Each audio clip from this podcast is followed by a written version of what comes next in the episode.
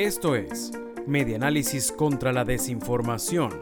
Compartimos noticias verdaderas y desmentimos las falsas.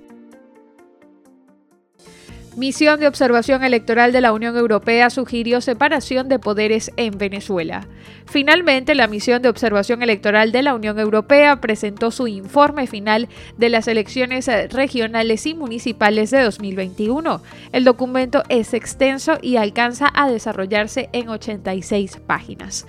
Un breve texto al inicio del informe hace notar que el documento refleja únicamente la postura de sus redactores y no de la Unión Europea, reseña Radio Fe y alegrianoticias.com. Uno de los primeros elementos que menciona es la falta de seguridad jurídica que impidió que algunos candidatos participaran en las elecciones. Esto luego de ser inhabilitados sin notificación ni motivación explícita, basados en decisiones de la Contraloría General consideradas como políticamente motivadas. El informe destacó comentarios positivos de varios interlocutores que catalogaron a la directiva actual del Consejo Nacional Electoral como los más equilibrados en los últimos 20 años.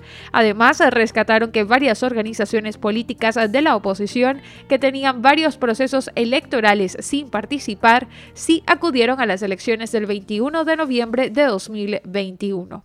Esto fue Medianálisis contra la Desinformación. Síguenos en nuestras redes sociales, en Twitter e Instagram. Somos arroba medianálisis e ingresa a nuestra página web www.medianálisis.org.